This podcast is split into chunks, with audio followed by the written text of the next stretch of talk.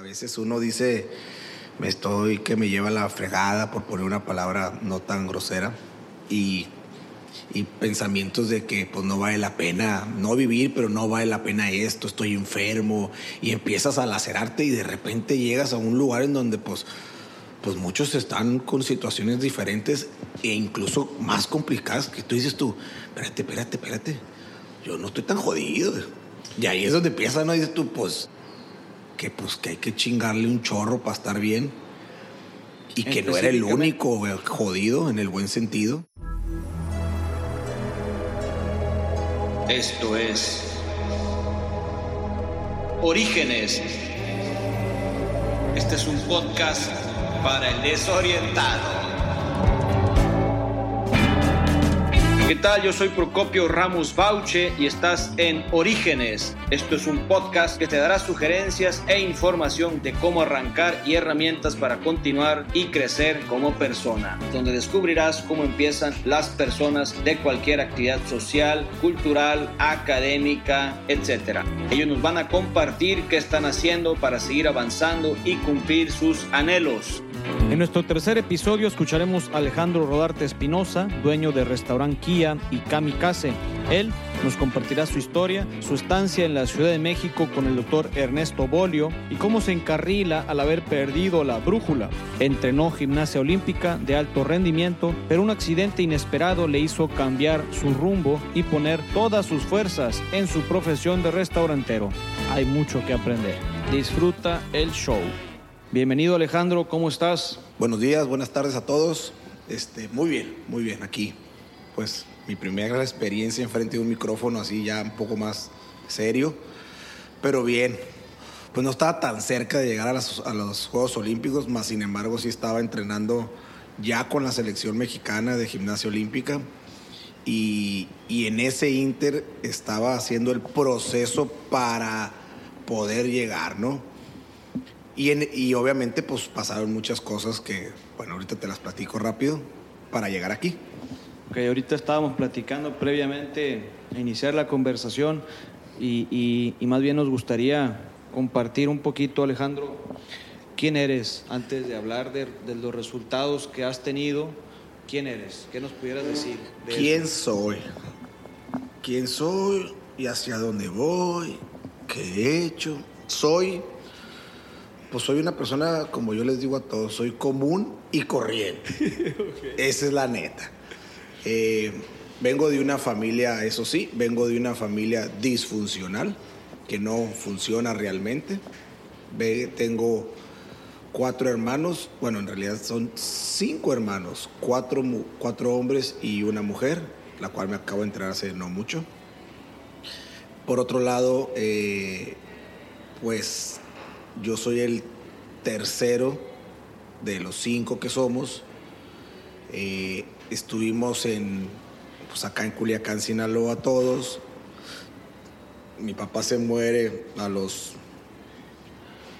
38 años. De, y pues bueno, ahí empieza todo el proceso de, de este rollo. Ahora, realmente si, si me preguntas que si quién soy así como esencia divina o vital, así como medio espiritualón el pedo, este, pues soy uno más, soy uno más, echándole un chorro de ganas para salir adelante. No ha sido nada fácil. Eh, no tener una guía no está fácil. No tener a quien preguntarle si estás haciendo bien las cosas o si estás haciendo mal las cosas. O que te regañe, ¿no? Este, tampoco es fácil. Y, bueno, pues rapidísimo, pues tengo 37 años, estoy casado, voy para 10 años de casado, tengo tres hijas, viene un varón, o sea, viene un cuarto. Hoy por hoy, pues, este, tengo dos marcas de restaurantes, una se llama Kia, la otra se llama Kamikaze. Eh, son muy diferentes. Serían seis puntos de venta, todos están aquí en Culiacán. Y bueno, pues, pues realmente soy un vato X normal, tranquilo, relajado, que le gusta chambear. De hecho, hecho yo también quiero compartir contigo, digamos que yo les quiero compartir a la gente que nos va a escuchar, que a mí también me pone nervioso el micrófono, francamente. nosotros somos amigos desde hace, yo creo que más de 25 años. Y, es la primera vez que como tal estamos en una entrevista ambos, ¿no? Porque finalmente yo me siento también que él me está entrevistando a mí porque compartimos muchas cosas desde antes de que él fuera o desde antes de que él fuese profesional. Nos, nos encontramos en, en, algunas etapas de nuestras vidas juntos y, y esto es precisamente lo que nos ha conectado como individuos, como personas, que a mí en lo personal pues conectamos mucho en, toda, en muchas cosas de formas de pensar. Entonces, ahí es donde quisiera como compartir a, los que nos escuchan.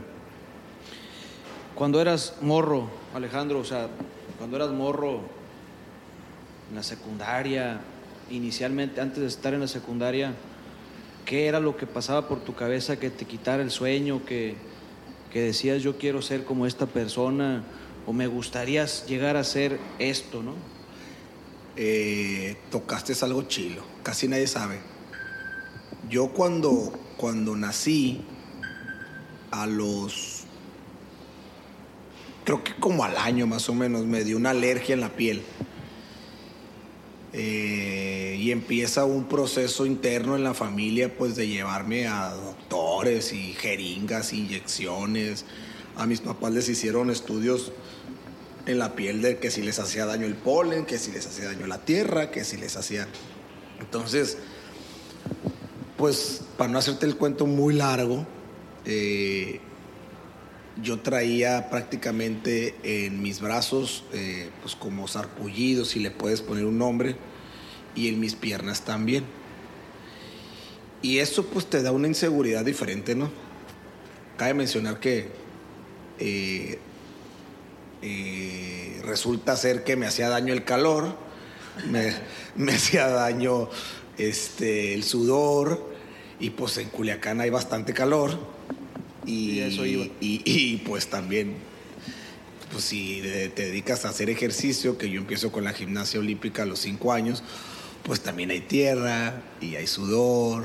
Y, y así empecé a vivir y pues resulta que me hacía daño el césped, los pelos de los perros, me tengo que bañar con un jabón especial y empieza una bola de procesos, ¿no?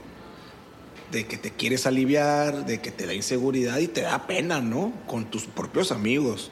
En la escuela eh, mis camisetas eran un poco más largas del, del, codo, como para yo tapar un poco esa parte que a mí me daba mucho miedo, inseguridad. Eh, Obviamente no entendía qué era, no sabía qué era, me lo explicaban, pero no sabía ni qué rollo. Después de ahí empiezo con un proceso homeopático con el tema de la alergia y a los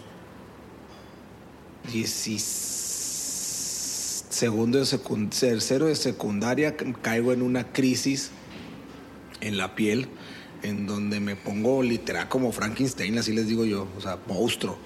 Me hago una ampolla yo personalmente. Y pues... ¿Cómo, eso da la impresión de que es una ampolla física o era... sí, no en la piel, o sea, se me hacen costras en la piel, se me hicieron, pues ahorita no. Se me hicieron costras en la piel. No podía ponerme este, ropa porque se me pegaba. O sea, imagínate piel viva así, te le pones tela, no me podía dormir, boca arriba ni boca abajo porque prácticamente todo el cuerpo se me llenó. Y, pues sin dormir, sin ir a la escuela, con calentura, pues queriendo tirar la toalla, ¿no? ¿Cómo pasabas tus días con tu familia? Me refiero con tu familia, tus hermanos, porque normalmente los padres son los que son responsables de, que el niño se sienta feliz, pero ¿cómo, ¿cómo sentías tú que se sentían contigo tus hermanos? Ellos, ellos yo creo que como desde muy chiquito vieron que yo estaba eh, sensible de la piel no tenían tanto problema. Pero yo no salía de la casa. A mí yo no quería que nadie me viera. De repente creo que mis vecinos iban y me saludaban y yo creo que cuando me veían decían, Inga, tú este monstruo, ¿qué le pasó, no? Posterior a eso eh, ya pude caminar y ir a la escuela y iba en suéter. Y literal me estaba asando, ¿no? Pero pues tampoco le podía caer la piel, o sea, la tierra y todo eso a la piel porque se hacía un problema. Ya después de ahí me mandaron con un doctor, que yo sé que tú lo conoces, el doctor Ernesto Bolio, y empiezo un proceso diferente con el tema de la piel. A mí me gustaría, yo ambos, ambos conocemos a Ernesto Bolio y, y Ernesto Bolio... Es mi mentor, ese canijo. somos personas que conocemos al doctor Ernesto Bolio y digamos que yo también estuve viviendo con, con el señor Ernesto Bolio, doctor Ernesto Bolio, y yo creo que esto es un parteaguas que en lo personal a mí me, me hace sentir muy orgulloso de vivir con él. Y él, Alejandro, Alejandro fue la persona que me invitó a mí a conocer al doctor Bolio. Este, ¿qué, me, qué, ¿Qué pasa antes de conocer a, bueno, ya nos compartías qué pasaba contigo, pero cómo llega a tu vida Ernesto? El doctor llegó por medio de la familia. Eh, él ayudó a mi papá en su momento. Mi papá se muere de un infarto. Antes del infarto, este, pues tenía una vida de eh, alcohol, drogas. Eh. hay un libro ahí en la familia interno donde habla de cómo vivía él. Lo leí, obviamente. Pues está durón, está, está, está duro y triste. Entonces, bueno, digo, llego porque a él lo ayudan por medio de él y cuando muere, no sé si, si el doctor le dijo a mi mamá que si, si algún día ocupaba ayuda, pues que se acercara, pero pues él ya sabía que yo tenía la enfermedad esta de la piel y pues como que me mandaron para allá como si que fuera tipo no una rata de laboratorio, pero bueno, vamos viendo otras opciones, ya que obviamente la opción de las medicinas y de las inyecciones no estaba funcionando y llegó ahí. Y yo creo que, que a raíz de ahí fue cuando me di cuenta que pues que hay que chingarle un chorro para estar bien y que no era el único jodido en el buen sentido. A veces uno dice, me estoy que me lleva la fregada, por poner una palabra no tan grosera, y, y, pensamientos de que pues no vale la pena no vivir, pero no vale la pena esto, estoy enfermo, y empiezas a lacerarte y de repente llegas a un lugar en donde pues, pues muchos están con situaciones diferentes e incluso más complicadas que tú dices tú, espérate, espérate, espérate, yo no estoy tan jodido y ahí es donde empieza, ¿no? Dices tú, pues yo pensé que estaba jodido, pero este sí está jodido. El otro enseguida de ti, pues, ¿no? Oye, yo, ahorita me quedé. La verdad es que uno a veces cuando está aquí, como que quieres llevar hacia un lugar la, entrevista, pero realmente la entrevista no tiene una línea, se, da, se va dando de manera natural. Algo que me llama la atención, que compartes, Alejandro, es.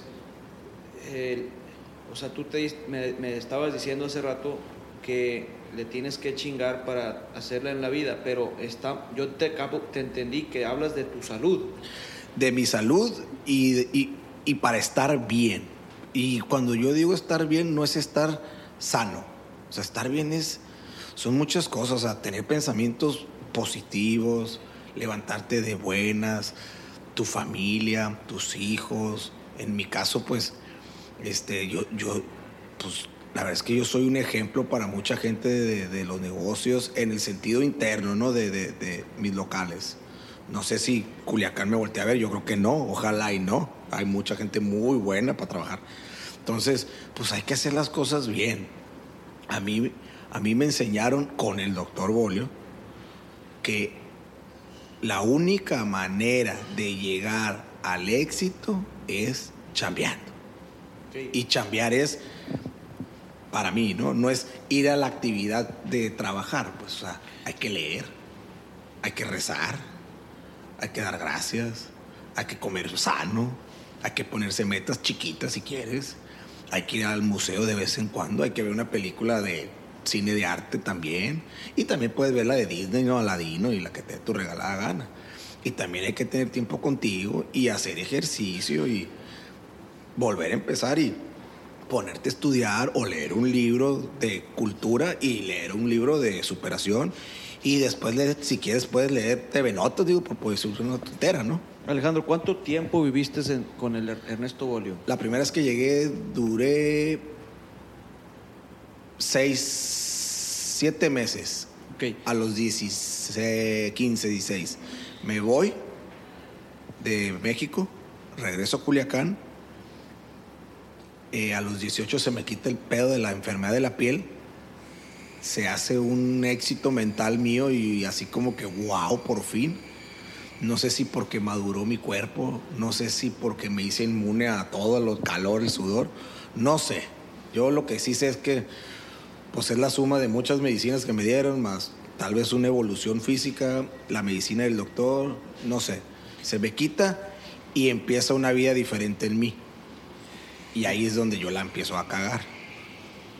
Me voy un poco más al desmadre, eh, me salgo de la escuela, eh, estaba estudiando el TEC, me salgo del TEC, me pongo a estudiar en la prepa abierta, me pongo a trabajar en un restaurante, que fue mi, segundo, mi cuarto trabajo, pero es un restaurante de comida japonesa, que la verdad aprendí un chingo ahí y le doy gracias a Dios por haber llegado ahí.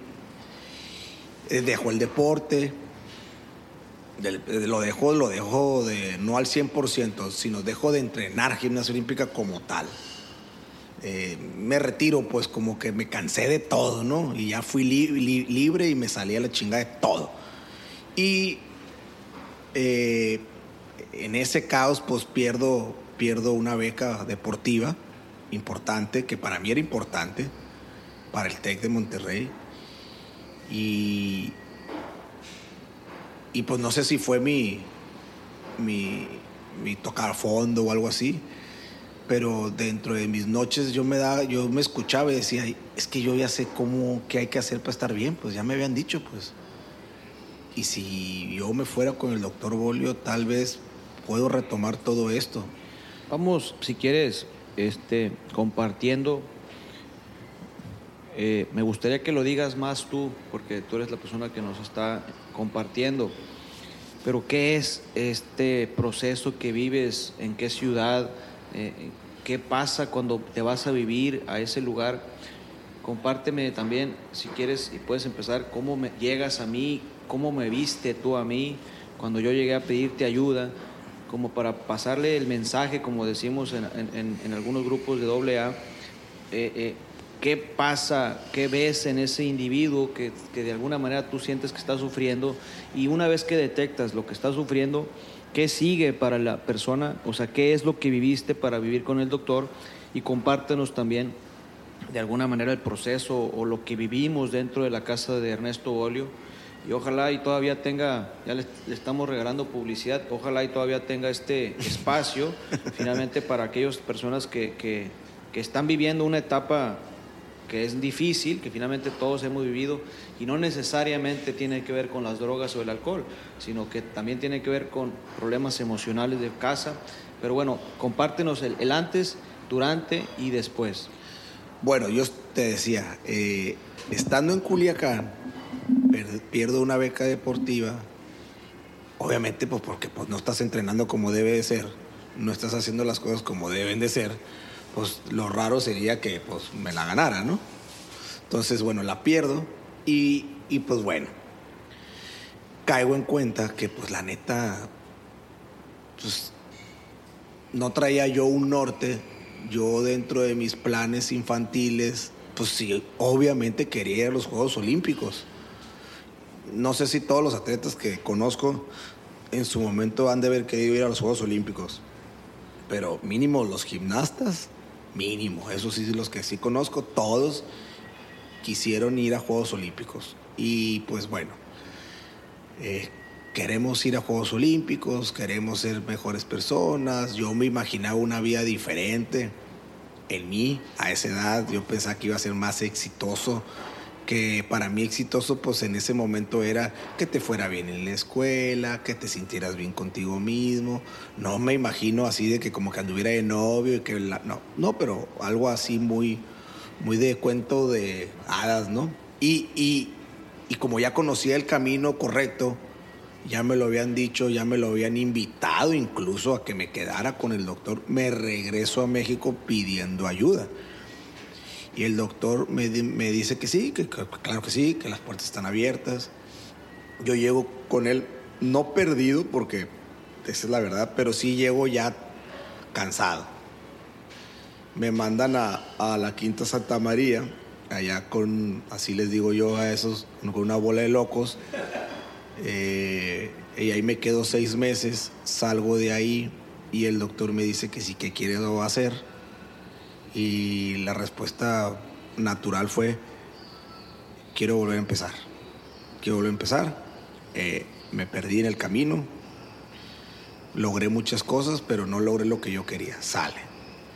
Y, y volvemos a empezar. Vuelvo a buscar. Ya vivo en el DF, ¿no? En ese entonces. Y empiezo a buscar a estar mejor conmigo.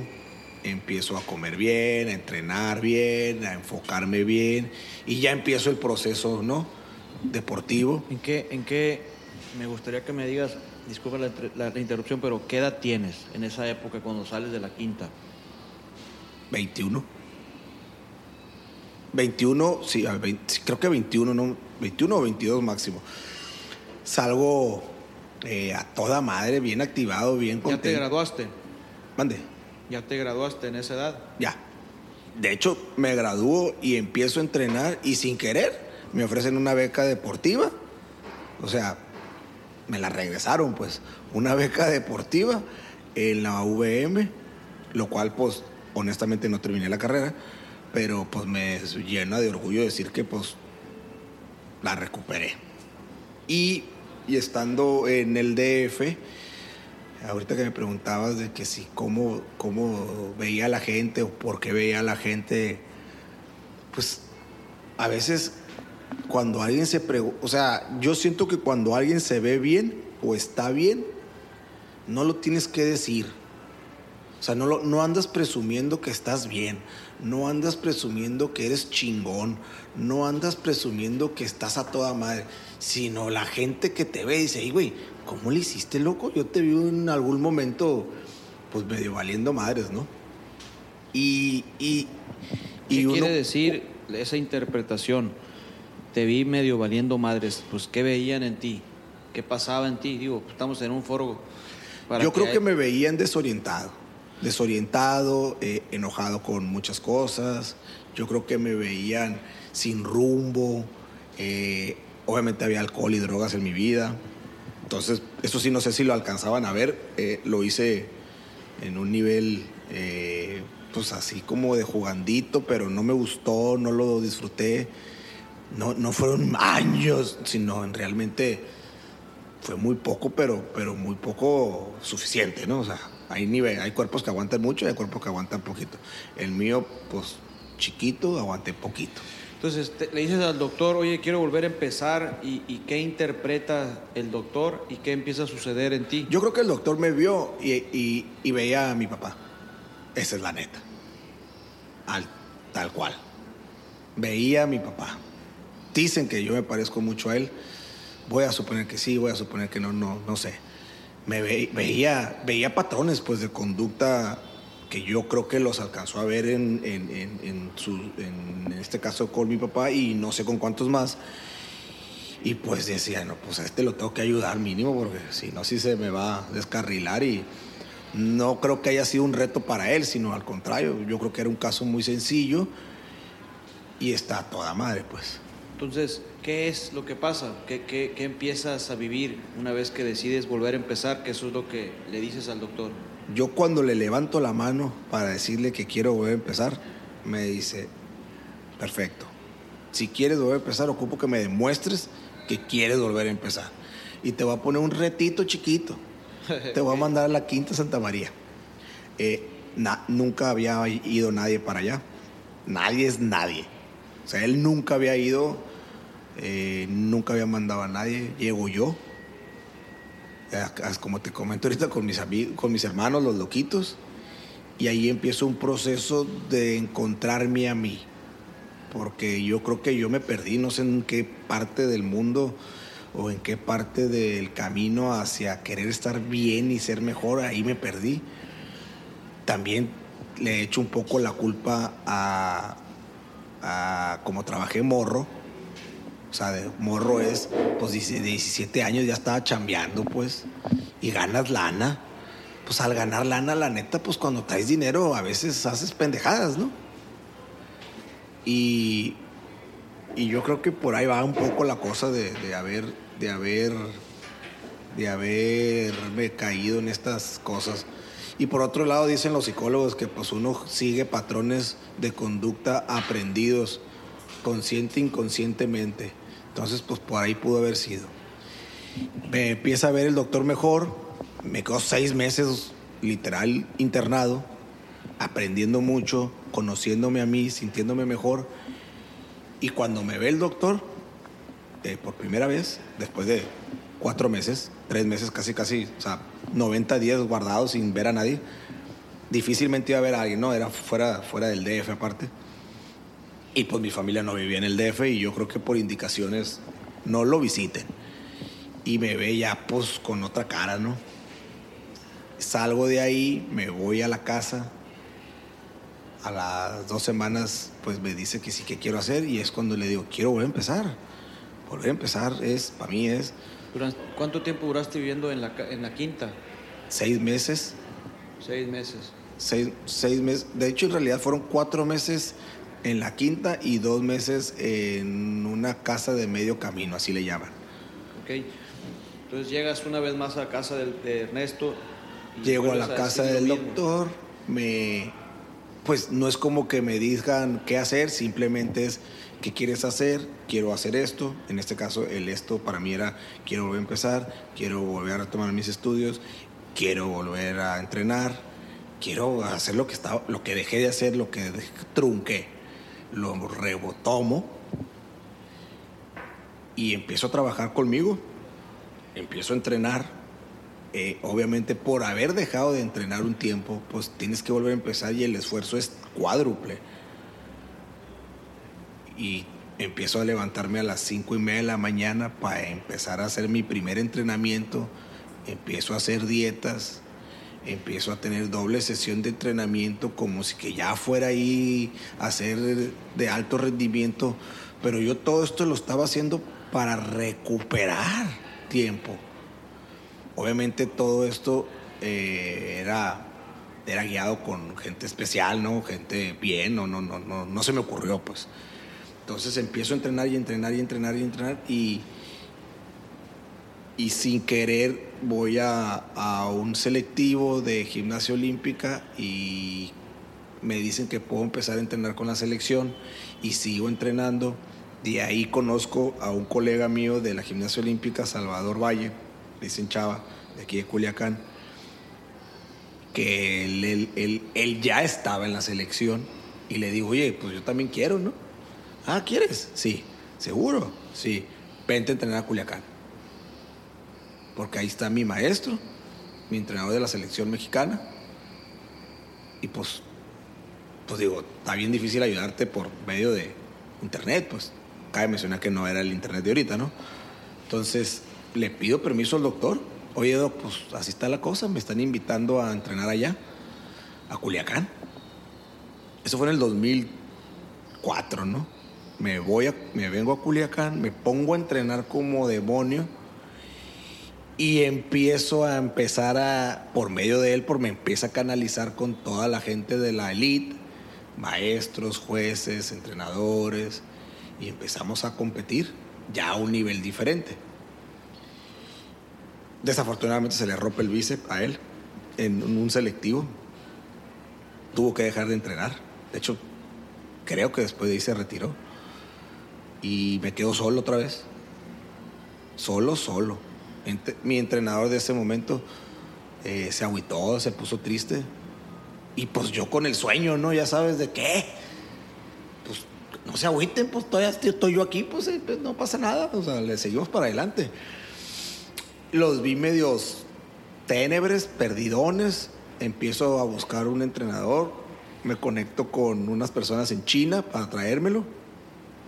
Obviamente no me lo quería traer, yo quería ir a China la estructura de China pues no lo permite y me voy a Ensenada con otro maestro de la selección mexicana, el cual en ese momento él tenía dos competidores para Juegos Olímpicos, o sea, dos en la lista.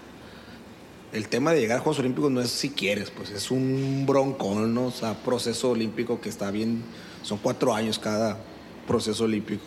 Me voy para allá y empiezo otra vez a hacer el proceso, no de cero, pero igual. Compártenos un día ordinario en, en un entrenamiento. Te levantas a las 8 de la mañana, desayunas, a las 9 ya estás entrenando, tu primer entrenamiento. ¿Tus desayunos cómo son? Eh, casi todos desayunan como tú, como yo ahorita actualmente, ¿no? Sea, un, desayuno ordinario. Los, todas las comidas son normales. El problema es los suplementos. Ahí es donde cambia el tema. Eh, sí, ya cuando ya estás en la etapa, la parte ordinaria es ordinaria, literal. Pero ya cuando ya empiezas a competir, ahí sí cambia la alimentación. Porque tienes que recuperar el cuerpo más rápido. Pero, pero bueno, lo normal es que lo normal es claras de huevo, jamón, avena en la mañana, agua natural, eh, licuados de proteína. A la hora de la comida, muchas verduras, muchas ensaladas, pollo, carne, pastas, cosas que te ayuden a recuperar el músculo. En la media tarde, un snack de avena, un snack con este, almendras, con fruta. Todo el día obviamente estás tomando agua y en la noche una cena muy, muy, muy fuerte para recuperar. Más aparte que en el Inter pues hay doble sesión de entrenamiento, más aparte terapia. Terapia en el deporte pues es o tina de hielo o un masaje para un tendinitis. Pues depende, ¿no? Digo, cada, cada, cada compañero pues hacía cosas diferentes. Por ejemplo, yo, porque yo tenía, porque yo iba retrasado en mi gimnasia, en, la evolución gimnástica, pues yo, yo, yo, no, yo no descansaba. Yo entrenaba de lunes a sábado todo el día. 10 horas al día entrenaba. Llegas a las, llegas a las 9 a entrenar y ¿qué Salía a las 2, llegaba a la casa, me bañaba, me cambiaba, comía, me dormía un ratito me despertaba, a las 4 yo estaba entrenando, a las 8 y media, 9 yo estaba saliendo otra vez a mi casa a bañarme, a cambiarme y a dormir. De lunes a sábado, así. La, el entrenamiento del sábado, ahí sí era de una sola sesión, pero era corrido. Llegaba a las 8 de la mañana y hasta que terminara. Todos los días te ponen metas chiquitas en la gimnasia para lograr la rutina que haces o la rutina que se ve en la competencia se la dividen por partes. Ah, todos los días haces partes de la rutina y hay un día a la semana que pegas todo. Y pero cómo puedes, o sea, entiendo esta parte, pero si quisiera una persona estar o sea, ¿cómo lo puedo imaginar? exacto, eso voy. Llegas a las 9 y, sé más gráfico, o sea, ¿cómo? Llegas a las 9, llegas al gimnasio, te te sientas en el de este y empiezas a estirar el tendón de Aquiles, los antebrazos, los hombros, los pies, las manos, el cuello, la espalda. Posterior a eso, haces una, una fuerza inicial, así se le llama al proceso. Es donde bombeas los músculos para, pues para que no se te vayan a romper en realidad hay algo bien extraño en la gimnasia olímpica. Los cuerpos de los gimnastas son fuertes, flexibles, ágiles, sí, pero en física los cuerpos esos no existen. O sea, o es muy fuerte, pero no es flexible. O es muy flexible como una liga, pero no es fuerte. Entonces vas como que medio en contra ¿no? de, lo, de lo natural. Entonces eres fuerte y flexible. Entonces por eso los cuerpos de los gimnastas, cuando me dicen, es que está bien bonito, pues sí, sí, está bien bonito, ¿no? Pero bueno, algunos cuerpos de gimnastas están muy bonitos. Pero, pero pues también tiene su chiste, pues. Y después del calentamiento inicial y de la fuerza inicial, eh, yo en lo personal casi siempre hacía dos aparatos. Aparatos para mí son, por ejemplo, barra fija, eh, los anillos, así para que la gente más o menos se ubique qué deporte es, se llama gimnasia olímpica, así lo conocen casi mucha gente. Los que están en unas paralelas o en unos anillos dando marometas, los que hacen piruetas, digo, Le estoy diciendo como para que la gente que nos esté escuchando más o menos sepa de qué deporte estoy hablando. No sé si capaz si lo ubica con otro deporte. No, los hombres no nos subimos a la viga, no jugamos con el listoncito. esas cosas no las hacemos nosotros, ¿no? Eso, eso lo hace... el equipo femenil, ¿no? Okay. Y hay, y hay varias ramas de la gimnasia, la de trampolín, la aeróbica, en fin. La de nosotros es la artística. Ok, ok. Pero entonces, ¿cuánto tiempo estás entrenando? Casi 10 horas, casi 10 horas. Eh, eh, súper motivado, obviamente, súper contento. Ya, ya, había estado, ya había estado empezando a ganar eh, nacionales, regionales, estatales. Empiezo a volver a agarrar el, el ritmito, ¿no? Me caen otra vez dos becas, este, nada de esto me llegó por, por chulo, ¿no? O sea, me, como, me, como le digo yo, me, puse a hacer la tarea y me chingué, pues. O sea, tuve que dejar de salir con amigas, con amigos, ¿Tu vida social ¿en, qué etapa está? estaba banqueada. Estaba banqueado, o sea, como el... La vida social era... Yo salía pues con los mismos del gimnasio y al cine, si él me iba y, me quedaba jetón en el cine, ¿no? o sea, este, los domingos la verdad es que hicimos un grupo padre, íbamos a misa juntos, íbamos a misa juntos, no, no siempre, pero íbamos a misa juntos, luego a veces nos íbamos a la casa, yo vivía en Ensenada solo con un compañero y hacíamos comida, veíamos la tele, veíamos una película, a veces nos íbamos al centro comercial eh, no puedes hacer muchas cosas también por otro lado porque pues, está en riesgo tu cuerpo. O sea, si te subes una bici y te caes, hay problema. No estoy diciendo que no se pueda, simplemente eh, sí tratábamos, o sea, no los tomábamos muy, muy, muy en serio. De hecho, de todo el equipo hubo uno que sí llegó a Juegos Olímpicos, Daniel Corral. Digo, ahí lo pueden buscar en redes sociales. Este, van dos veces que va a Juegos Olímpicos yo no fui y muchos en el camino nos quedamos pues, con el intento, ¿no? Con el intento, pero digo, la verdad es que yo estoy bien agradecido con el deporte y, sobre todo porque, aparte de que me regresó muchas cosas, hoy por hoy yo sigo pensando que el deporte, y lo digo abiertamente, el deporte para mí puede ser un canal para salvar muchas vidas. Esa es la verdad. O sea, a mí si me preguntan yo como, yo lo uso, a mí me gusta mucho el deporte, pero yo lo uso casi, casi como terapia. O sea, si yo no hago ejercicio, yo la verdad es que, pues, pues, no es que me ponga violento, pues, pero empiezo a pensar puras tonteras, pues. Puras tonteras, puras, puras tonteras. Y yo me he dado cuenta que, que gracias al deporte, y qué bueno que se puso de moda ser fit, y qué bueno que se puso de moda las carreras estas de triatlones y me da mucho gusto que se haya puesto de moda pues, el CrossFit y esas cosas. Y ahorita escucho que la defensa personal para mujeres y me da mucho gusto que, la gente se esté preocupando por, por su salud, pues. Hay una duda que, el tema de la edad, ¿qué, ¿qué tan importante es en el tema del deporte? Total, total, total, no tienes idea de qué tan importante es. Hay algo bien importante en, la, en, la, en todos los deportistas, o sea, obviamente de, de los 18 a los 27 años, pues tu cuerpo se recupera más rápido, traes mucha pila, traes mucha energía, no te cansa nada. Eh, entonces, pues, pues eres, una, eres, eres, un molde, ¿no? Ahora, gimnasia, ¿no? De los 9 a los 16, si no lograste lo que ibas a lograr, difícilmente logras más. ¿Por qué? Porque de los 17, que es cuando empiezas a agarrar fuerza, fuerza, fuerza de hombre, ¿no? Eh, la ocupas para la gimnasia, pero antes tienes que formar la flexibilidad, tienes que formar el cuerpo, tienes que formar la tenacidad, tienes que formar la disciplina tienes que, todo eso lo tienes que formar y hay una etapa. Si no lo formas en esa etapa, difícilmente lo vas a lograr después. ¿Por qué? Porque ya estás luchando contra el reloj, que fue lo que me pasó a mí.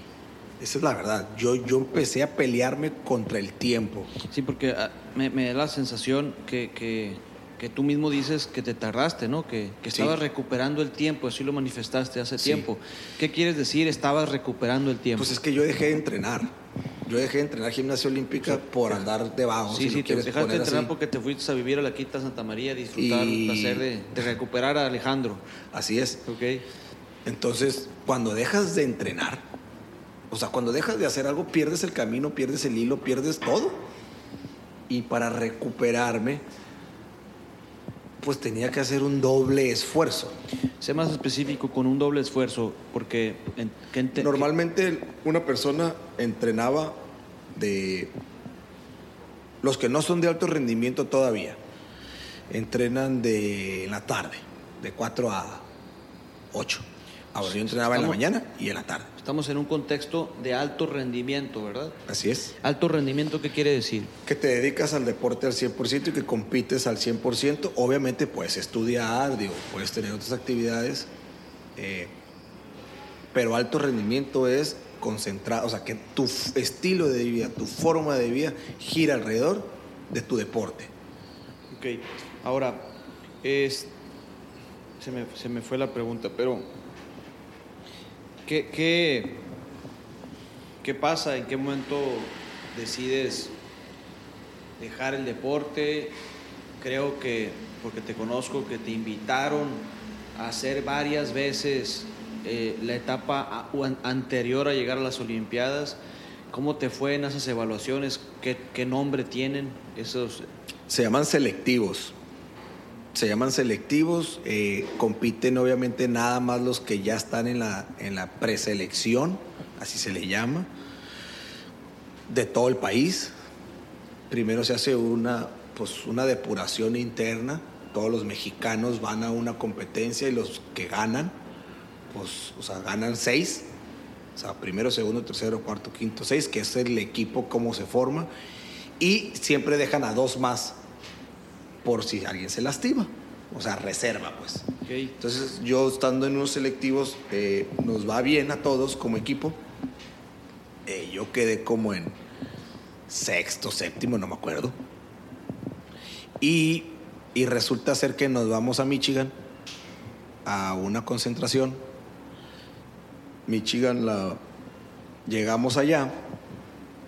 Seguimos entrenando súper bien, súper padre, súper normal todo. De regreso, llegamos a Ensenada. eh, mis dos hermanos menores me dijeron que nos veíamos allá porque traían ganas de ir conmigo a, a San Diego y a Los Ángeles y todo eso. Eh, y llego y resulta ser que pues, estoy enfermo. ¿A qué te refieres con eso? Enfermo, literal. Calentura, chorro, todo eso. Y me dolía el estómago. Y yo decía, no hay pedo, ahorita me recupero y nos vamos, espérenme tantito. me dirá más- Pues me tronó el apéndice. Me explotó el apéndice, me dio peritonitis y pues al hospital. Y estando en el hospital me regresan, me mandan, oye compa, pues discúlpame Alejandro, pero pues ya no vas a poder entrenar gimnasia mínimo dos, tres meses. ¿Y, y, y supiste por qué te dio eso? No, dicen que por mucho esfuerzo. Dicen, luego otros dicen que por la comida, otros dicen que por el estrés, otros dicen que, o sea, tú le preguntas a un doctor y te dice, pueden ser muchos factores. Ok. Ah, pues muchas gracias.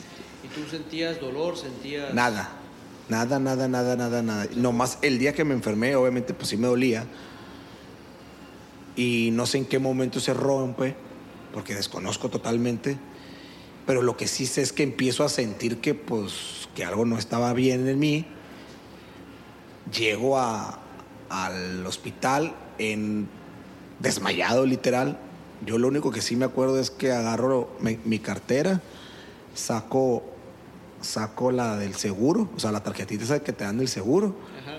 y se la entrego al, no sé si era el Daniel Corral o la hermana del Daniel Corral, ya no me acuerdo ni quién estaba conmigo. Se la entrego y le digo, hey, tú dale esto al doctor o darle esto a no sé quién.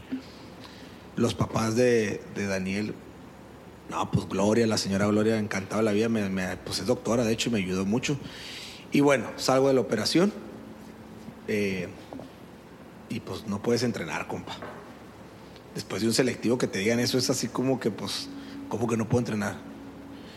No, pues no puedes entrenar. ¿Qué te dijeron? Si entrenas, ¿qué pasa? No, no, no, no, no te puedes mover. No es si entrenas, no hay opción para uno. Literal me hicieron una rajada como coche y me abrieron la panza. Literal me dejaron como con motosierra, yo creo que eso el bisturí no lo usaron. me dejaron una, una oruga, me dejaron así pegada. Eh, no te puedes mover honestamente. Estás operado y estás sedado. Dentro de la operación y la recuperación a mí me han puesto un catéter en la espalda. Antes de salirme del hospital me dicen, necesito que vayas y camines.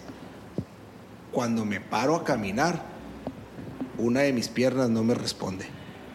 ¿No te responden las, las piernas? Una. Una nada más. Una no me responde, o sea, no la siento. Y obviamente me asusté mucho, me preocupé. Mi mamá, yo creo que para esto mi mamá ya había llegado, ¿no? Me vio la cara de asustado, preocupado, angustiado. Pues se te va el sueño de tu vida en dos días. Eh, el sueño de mi vida era ir a Juegos Olímpicos, pero todavía estaba apenas en el proceso, ¿no? Estabas en la etapa final. No, estaba en la etapa media. O sea, ya habíamos ido a los selectivos y ya empezaban las competencias. Obviamente eran para Beijing. Para Beijing. Yo no me sentía favorito, la verdad. Ni me sentía que la iba a lograr. O sea, yo en lo personal yo decía, está bien, perdón por la palabra, pero está bien cabrón que lo logre, dije. Ah, sin embargo, tú no te podrás sentir favorito, pero quizás el profesor te veía y decía, Alejandro está en, las, en los talentos. Lo que sí sé que sí lo decían, porque sí me consta, era, el Alejandro no va a competir en todos los aparatos. Eso es una realidad. es normal también de cualquier deportista no practicarlos todos cuando estás por...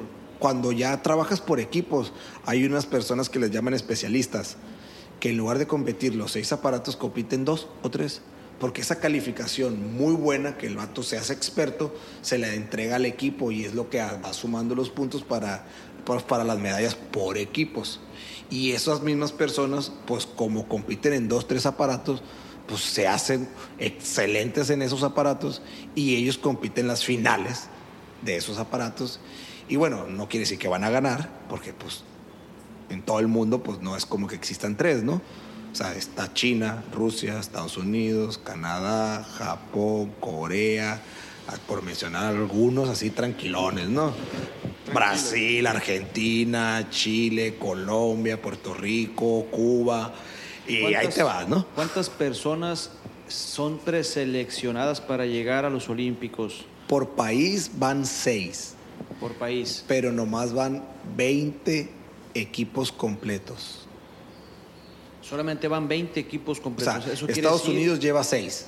China lleva seis. Japón lleva seis. ¿Cuántos países participan? Todo el mundo. En, el, en el tema tuyo, en tu tema que es... Todo el mundo puede participar, obviamente hay que clasificar, ¿no? Eso sí es, o sea, pero no, por ejemplo, si México no va con el equipo, puede llevar a uno o a dos, pero si esas dos personas no clasifican, no va nadie, ¿no? O sea, no es obligatorio pues llevarte. Estamos un poquito más, más de la mitad de la entrevista y, bueno, vamos a, ir, ir cerrando. Eh, ¿Qué te pasa o, qué pasa con el deporte? ¿Qué, ¿Qué noticia llega a tu vida que tú decides? Mm, no es que lo voy a dejar, pero decido que. Bueno, te digo, me operan, me regreso a Culiacán porque no te puedes mover, o sea, estaba encamado 60 días y estando en Culiacán, pues me doy cuenta que mi familia pues ni sabe quién soy. Esa es la verdad. Cuando digo mi familia es, obviamente, Eduardo, Ernesto, mis hermanos, pues claro que saben quién soy. Pero sus hijos no saben quién soy.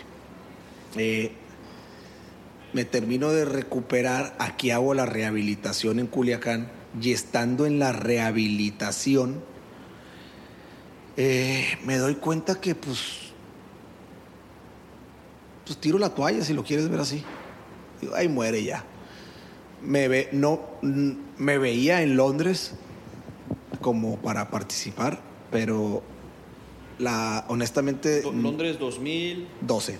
12. También difícil, pues.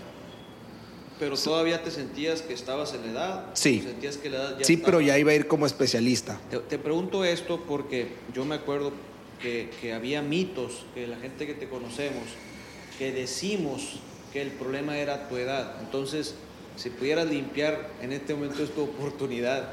De, no, no, mira, hay que ser muy honestos. Eh, sí estaba entrenando gimnasia olímpica, sí estaba haciendo mis entrenamientos con la selección mexicana, pero no estaba yo en la lista como el mejor para ir a Juegos Olímpicos. No, eso es, o sea, la verdad es que me faltaba mucho todavía sí ya estaba empezando a hacer las cosas bien y mejor, pero... Vamos a pensar en, eso que acabas de decir. Este, ¿Qué quiere decir entonces? ¿Es el tiempo? ¿Es más esfuerzo? ¿Es mi capacidad está en el tope y, ya me di cuenta que no puedo más? La edad no me ayudaba. O sea, yo estaba compitiendo con... Yo tenía 23 y, y había morros de 18, pues. Ok. Muy buenos y obviamente a mí me dolía la pierna caminar. Ahora, ¿cómo te enteras tú? O sea, ¿cómo sabes los tiempos de ellos, de los otros morros del país o de otros países? Del país. Es que, es que todo es competencia interna. Porque tú, eh, México lleva al Mundial, por decir, para sacar los, los cupos por países. Y te dices, le dice la federación, oye, pues tú lograste tantos puntos, van dos. Tú decides quiénes van a ir. Obviamente mandan a los mejores. Ok, ahora, este, finalmente para, para, para esta gente que está en este proceso, pues este, no, no, podemos decir que la edad es un factor más muy, muy importante, más sin embargo, mi pregunta es, estamos en el 2000, 19. ¿Cómo te enteras? No me refiero, ¿cómo te enteras? Ah, en aquel entonces. De cómo está la competencia interna, porque finalmente no es que estén específicamente. En Yo entrenaba con los mejores. Pero estabas entrenando en el lugar todos. Codo con codo, sí señor. o sea que tú, tú los veías y te dabas cuenta que este güey, ¿qué hacía? Sí, no, yo, yo lo veía, yo hacía un ejercicio dos semanas para que a ver si me salía. Me salía y llegaba otro cabrón. Y en un día lo hacía. Y decía yo, inga tu madre pues creo que pues la llevo de perder, ¿no? Ok. Ahora, durante toda esta entrevista, a mí me ha surgido mientras estás tocando el tema del deporte, ¿quién te, cómo, dónde vivías? Qué, o sea, ¿quién te, o sea, alguien te tiene que estar ayudando, eso es a lo que quiero llegar. Sí, mi familia, este... Están 100% convencidos que, que no, no, debes de trabajar porque traes una meta en, en, la cabeza, ¿verdad? Yo tenía becas deportivas del estado de Sinaloa, las quitan y pues te dejan sin dinero, digo, te dan dos mil pesos, no siempre para nada. ¿Dos mil mensuales? Sí, me voy a Ensenada, la federación de, o sea, Ensenada apoya diferente, que en este caso es Baja California, hay más apoyo al deporte, esa es la verdad, siendo muy honestos. ¿En, sin, ¿en dónde, perdón? En Baja California. Okay. Y de ahí, y de ahí eh, tengo una beca eh, Manuel Cloutier, me da, me apoya como beca. Diego Ley me apoya como beca. Mi mamá también, o en este caso mi familia. Y y ahí en Ensenada también nos apoyan. Entonces, no vivía como rico ni nada, digo, los apoyos pues literal, son apoyos, ¿no? Y yo tenía que dar resultados. Y con el, en el entendido de que como, pues, como todos los deportes, ¿no? O sea, te apoyan porque confían en ti, pero pues es una moneda al aire, ¿no? Ok, vamos, estamos por terminar y entonces me operan, llego a Culiacán, decido retirarme, veía el reto de, de Londres muy complicado, yo ya estaba muy cansado y operado y desanimado. Me invitan a trabajar en familia, eh, hacer negocio familiar, tan importante este tema. Y llego, me meto al restaurante Kia a trabajar. Eh, la verdad empecé haciendo las compras, me acuerdo perfectamente. El primer día que fui me tardé como cinco horas haciendo compras. Ok, te quiero preguntar, ¿por qué lo dijiste con ese contexto así como tan importante? O sea, ¿cómo, qué, pensabas tú, ¿qué pensabas tú y qué pensaba tu familia? Porque como que para ellos era más importante el tema, el tema negocio que el tema deporte. Es lo que estoy dando, te estoy entendiendo. No No, no, no, no, no, no, no para nada. Ellos, ellos me apoyaban en lo que yo decidiera. Yo estando aquí, no, como no podía entrenar, porque esa es la verdad, pero tampoco, pues, llega un punto en donde te puedes mover.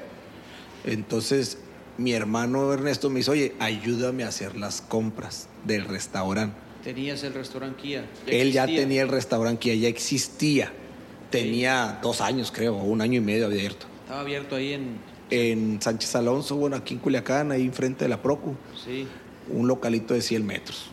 No sé si, no, desconozco si lo acaba de agarrar o no, pero sí sé que tenía socios. Y, y llego yo, empiezo a hacer las compras. Mm, como te dije, uno de mis donde aprendí mucho de los restaurantes fue ahí en el otro restaurante que se llamaba Otto Sushi. Ahí pues la hice de todo. tú, ¿verdad? La hice de todo, literal, desde mesero hasta cocinero, lavaplatos, encargado, suchero, de todo lo que hay, sin llegar a la administración. O sea, eso sí no, no me permitieron ahí en la empresa esta. Y que hoy por hoy pues ya está cerrado, de hecho. Y, y empiezo a trabajar me doy cuenta que pues sí, la gimnasia es mi pasión y todo, pero tal vez puedo vivir la pasión del deporte por otro camino. También estaba cansado, honestamente. Cansado y la verdad es que es bien cansado vivir en México en el sentido de vivir del deporte. En México es complicado, muy complicado. No hay tantos apoyos, las becas deportivas pues son miserables. Este, pues en realidad digo, si no es fútbol y box, tal vez béisbol, no sé qué otro deporte así sea un buen negocio, desconozco, pues, pues no te cae lana, ¿no? Y decidí mejor quedarme en Culiacán y empezar a vivir con mi familia. Pues cabe mencionar que me fui a los 16, 16 luego me regreso otra vez a Culiacán, luego me vuelvo a ir a los casi 20 y ya no regresé a Culiacán, ya no regresé hasta los 27. Tenemos, tenemos una, una situación aquí medio incómoda porque estamos en un lugar que es el Café Starbucks, que siempre nos ha tenido muy bien, pero tenemos un poco de tiempo límite. Entonces, ok. Yo como nosotros, como a lo mejor nos vamos a tener que dar la oportunidad de volver a conversar porque toda esta experiencia que tú has tenido de, la experiencia del deporte, hoy en día se ve físicamente el resultado de todo ese esfuerzo en tu área profesional. Y quizás vamos a, darle una sobadita por, por, por, por encimita al tema, pero yo creo que me gustaría, si nos das la oportunidad Alejandro, de compartir la otra etapa que todos vemos, porque finalmente el deporte a lo mejor no te veíamos, que ahora tú nos estás mostrando, pero ahora nosotros estamos viendo, o los que te conocemos, que, que, tener la cantidad de restaurantes que tú tienes, pues ha, sido el, esfuerzo que tú le has dedicado en tiempo, en esfuerzo, y todo lo que aprendiste seguramente en el deporte, se vio, pues, ¿cómo decirlo? Se vio el fruto, pues entonces... Sí, honestamente llego a Culiacán, me meto al restaurante, digo, sé que hay poco tiempo, te lo cuento rápido, y me, envuelvo en el mundo del restaurante. La verdad es que la comida japonesa siempre me ha gustado toda la vida. Tengo fotos de haciendo sushis a los nueve años. Y y pues la pasión es la, no sé qué tienen los restaurantes que están bien chilos, la neta. Hay de todo, todos los días, está, de locos esa cosa. Y empiezo con Kia. Mi hermano me da la oportunidad, él, él decide de salirse del restaurante e irse a, pues a, a sembrar maíz y así. Yo me decido quedar en Kia y ahí empiezo en el 2008 a, a darle y pues prácticamente me quité los guantes de la gimnasia, los dejé así arrumbados, me di la media vuelta y me metí al restaurante y empecé a hacer lo mismo. De 9 de la mañana a 11 de la noche, todos los días, todo el día, dentro del restaurante Kia. y empezar a mejorar todo y empezar a darle y a darle amor al restaurante y a cuidarlo y a los clientes y a checar y a aprender porque pues la verdad es que sabes cosas pero de eso a que te salgan bien las cosas pues no, no. Y empiezo a ver las partes administrativa, cosa que pues obviamente a veces uno le da miedo, ¿no? Los números y empiezo a ver cómo a la gente le empieza a gustar y se empieza a llenar el restaurante los domingos y volanteo martes y jueves y hago promociones y cambio recetas y empiezo con el menú. El restaurante en ese entonces tenía un nombre que se llamaba Kia Sushi and Japan Food. Y yo se oía bien fancy, pues acá fresón, y dije, esta madre no es lo mío, dije. Y agarro yo el logo, hablo con otro de mis hermanos y le digo, esto no me representa nada a mí.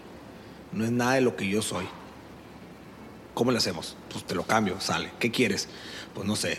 Y me desahogo de la idea que yo tengo de lo de la comida japonesa. En ese entonces, pues Culiacán se estaba distinguiendo por los sushis empanizados, mar y tierra y así, gratinados y cosas así, ¿no? Que, que bueno, pues eso es la gente que a la, a la gente le gustó ese rollo. Y yo me voy por la línea de los sushis naturales, me voy por la línea de los restaurantes con familia y así. Y así empiezo. Se llena el restaurante y poco a poquito pues le pedí el favor a la señora de la renta que me rentara el local de enseguida para ver si me iba bien. Y a la vuelta de otros dos añitos, pues otro localito. Y luego me invitan a lo del kamikaze, que es sociedad, lo ponemos. Y pues como que dices tú, ah, pues no estoy tan güey, ¿no? O sea, no estoy tan menso, pues. Oye, nosotros, bueno, estoy, me estoy cayendo en cuenta ahorita que, que, que tú eres responsable de todo en el sentido profesional, o sea, o hay detrás alguien que te ayuda, alguien que te ayuda económicamente, ¿cómo, cómo, cómo le haces, pues? ¿Cómo empiezas a, a tener todos estos resultados de esta manera? Pues soy responsable de todo. Me hago responsable de todo, pago todo. Es autosustentable al los restaurantes. Decías al principio que tú no eres el primero, que eres el tercero, ¿verdad? Así es. Entonces, como que uno se adapta de repente cuando no eres el primero, como que se adapta a lo que ya existe, ¿no? Entonces tú empezaste de cero prácticamente a levantar el negocio que no funcionaba o sí funcionaba aquí, Yo creo que sí funcionaba. No funcionaba como lo que es, ¿ok? pero sí funcionaba. ok. O sea, podía- podías vivir de él, pero era. Pues era así nomás. sencillo, ¿no? Muy sencillo, No, muy no. chiquito, era un negocio muy chiquito. Pagabas luz, agua, pero al modo, pues tenías que deberle al proveedor para poder pagar otras cosas. Ok. Alejandro, si, si tú nos permites, nos gustaría volverte a invitar en otra segunda ocasión y compartirnos ahora pues esta etapa, ¿no? Esta nueva etapa que eres el profesional, el que ahora sí se muestra, el que ahora sí está ahí en, en- en los negocios, ¿no? Claro que sí, con mucho Este, gusto. Te voy a hacer algunas preguntas ya para terminar. Este, que si un día común por la mañana, ¿qué es lo que haces? Me levanto a las 6 y 10 de la mañana. eh, se levanta mi hija Eugenia, la más chiquita.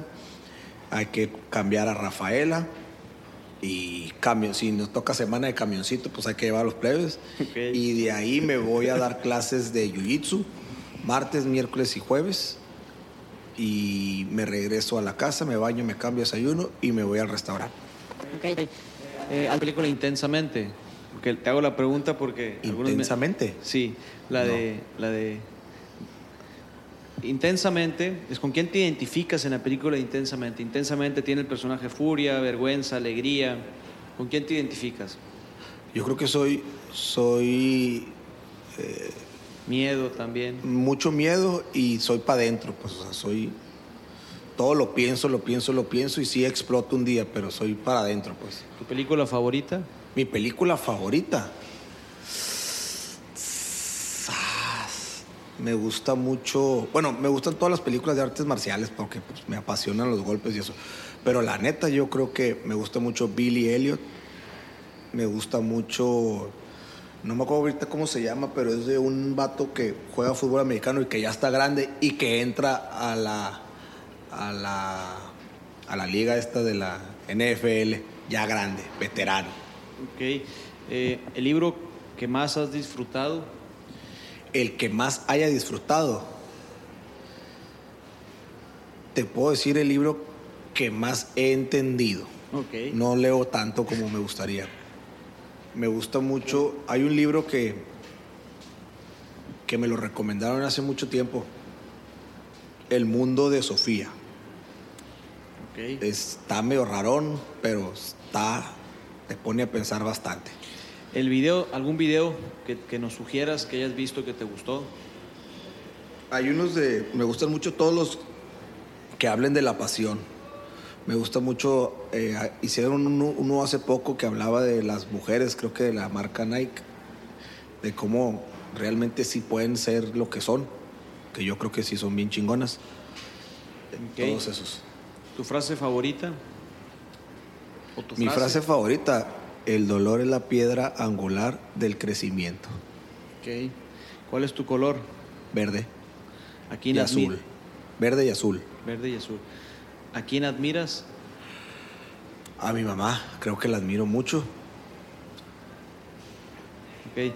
¿Eres feliz? Machín. Si volviera a vivir una persona, ¿quién sería? ¿Qué harías? ¿Y qué le preguntarías? O, pues, digo, no sé si la preguntas adrede, pero obviamente es mi papá.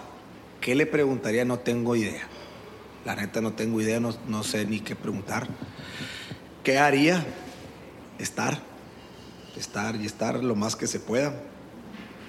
Eh, pues nomás estar y disfrutar. Pero sí, mil preguntas, digo, si, si, si me, se me aparece ahorita, quién sabe qué le preguntaría, pues, pero no, no sé, la verdad está muy difícil la pregunta, pero yo creo que fuera mi papá, estuviera con él y no sé qué le preguntaría. Ya llegamos a la etapa final, estimado Alejandro. Nos gustaría si les si nos pudieras compartir tus redes para seguirte, eh, tus negocios, este, tus redes sociales. Sí, claro, con mucho gusto. Digo, no soy mucho de compartir estas cosas, pero bueno, tengo mi, mi página de, de Kia, eh, Facebook Kia Sushi, Instagram es igual, pues Kia, Kia Sushi, eh, Kia-Sushi, perdón. Ok. Y las personales, pues es A57 en Instagram y mi nombre en Facebook, pues así tal cual, Alejandro Rodarte, ahí estoy. Cualquier cosa, pues por ahí estoy. Si alguien me quiere mandar mensaje o algo, pues por ahí también no puede ser un buen canal. Alejandro, pues muchas gracias, nos despedimos y nos vemos en el próximo episodio de Orígenes Podcast. Un fuerte abrazo, Alejandro. Gracias por la Bonita invitación. tarde y lo mejor. Hasta pronto, jóvenes. Te agradezco que te hayas quedado hasta el final de este episodio. Alejandro y toda su familia me abrió el panorama para salir de mi tierra e irme a, la a vivir a la Ciudad de México con el doctor Ernesto. Aprendí que todo lo que quieras en la vida lo puedes lograr con mucho esfuerzo y te invito a compartir con tus amigos, con tus compas, con tus sobrinos, con tus tíos el episodio. Lo puedes encontrar en Spotify, lo puedes encontrar en iTunes. Encuéntranos en Instagram en Orígenes Podcast. Si quieres que entrevistemos a alguien, también me puedes escribir a este correo que es procopio arroba. Muchísimas gracias por haberte quedado con nosotros y nos vemos en el próximo episodio. Excelente día. Bye bye.